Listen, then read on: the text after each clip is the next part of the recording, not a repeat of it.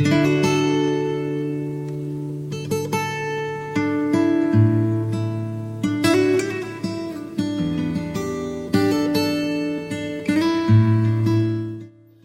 pessoal, a graça e a paz de Cristo Jesus a todos vocês.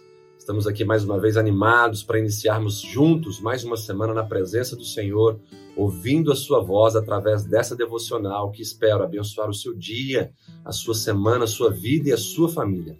A você que não é inscrito no nosso canal, inscreva-se hoje ainda, ative o sininho das notificações para que você sempre receba das nossas novas postagens aí no tempo certo. A você que tem sido abençoado por esse conteúdo, curta, comente, compartilhe. Vamos avançar o reino de Deus através dessa ferramenta e abençoar o maior número de pessoas. Esse mundo está escuro e precisa da luz da palavra de Deus.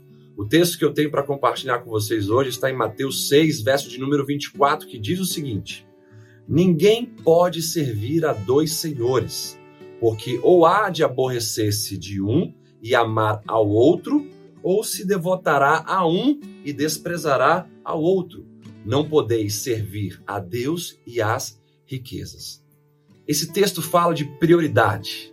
Não podemos colocar concorrência diante do senhorio de Cristo Jesus, o nosso Senhor. Esse texto fala desse concorrente que é Mamon, o dinheiro, as riquezas. É o único lugar na Bíblia onde o senhorio de Deus está sendo comparado a um outro senhorio.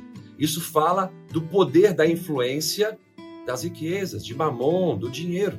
É por isso que nós estamos refutando tanto aqui nesse canal, através dessas devocionais, a teologia da prosperidade e a sua nova roupagem, que é a teologia do coaching. A teologia da prosperidade vem para colocar a nossa fé num lugar sujo chamado egoísmo. A teologia do coaching vem para tirar a nossa dependência de Deus e nos colocar dependentes de nós mesmos e das coisas dessa terra. O texto é bem claro que nós devemos colocar Deus em primeiro lugar em nossas vidas, porque se não fizermos isso, nós iremos aborrecê-lo. Nós iremos então é, trazer prejuízos à nossa vida. Porque o nosso Deus, ele exige uma adoração integral e não parcial. É o diabo, nesse reino da grande Babilônia, que é o mundo que vivemos, ele que aceita adorarmos a Deus no domingo e adorarmos os deuses que ele coloca para nos prostrarmos durante a semana. Isso é muito perigoso, é muito danoso.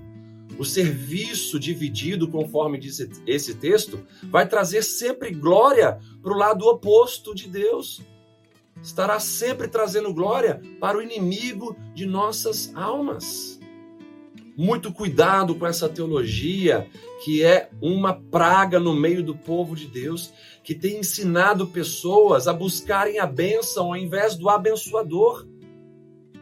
E muitas vezes Mamon está disfarçado nesses cultos, nessa teologia, no meio dessas igrejas, está disfarçado de bênção. Estou buscando a bênção. Não, a bênção está com uma essência clara e a essência é mamon. Há uma idolatria para com as coisas dessa terra, para com as coisas materiais e para com as coisas financeiras. E mamon está sendo entronizado no meio desse povo ganancioso que quer buscar bênçãos no lugar do abençoador. E é por isso que não se parece em nada com Deus, porque o máximo que conhecem de Deus é as suas mãos, são as suas mãos e não a sua face. Que Deus te abençoe, priorize o Senhor e que Ele seja o único Deus que ocupe o lugar de honra e glória e governe totalmente a sua vida. Um grande abraço e uma ótima semana.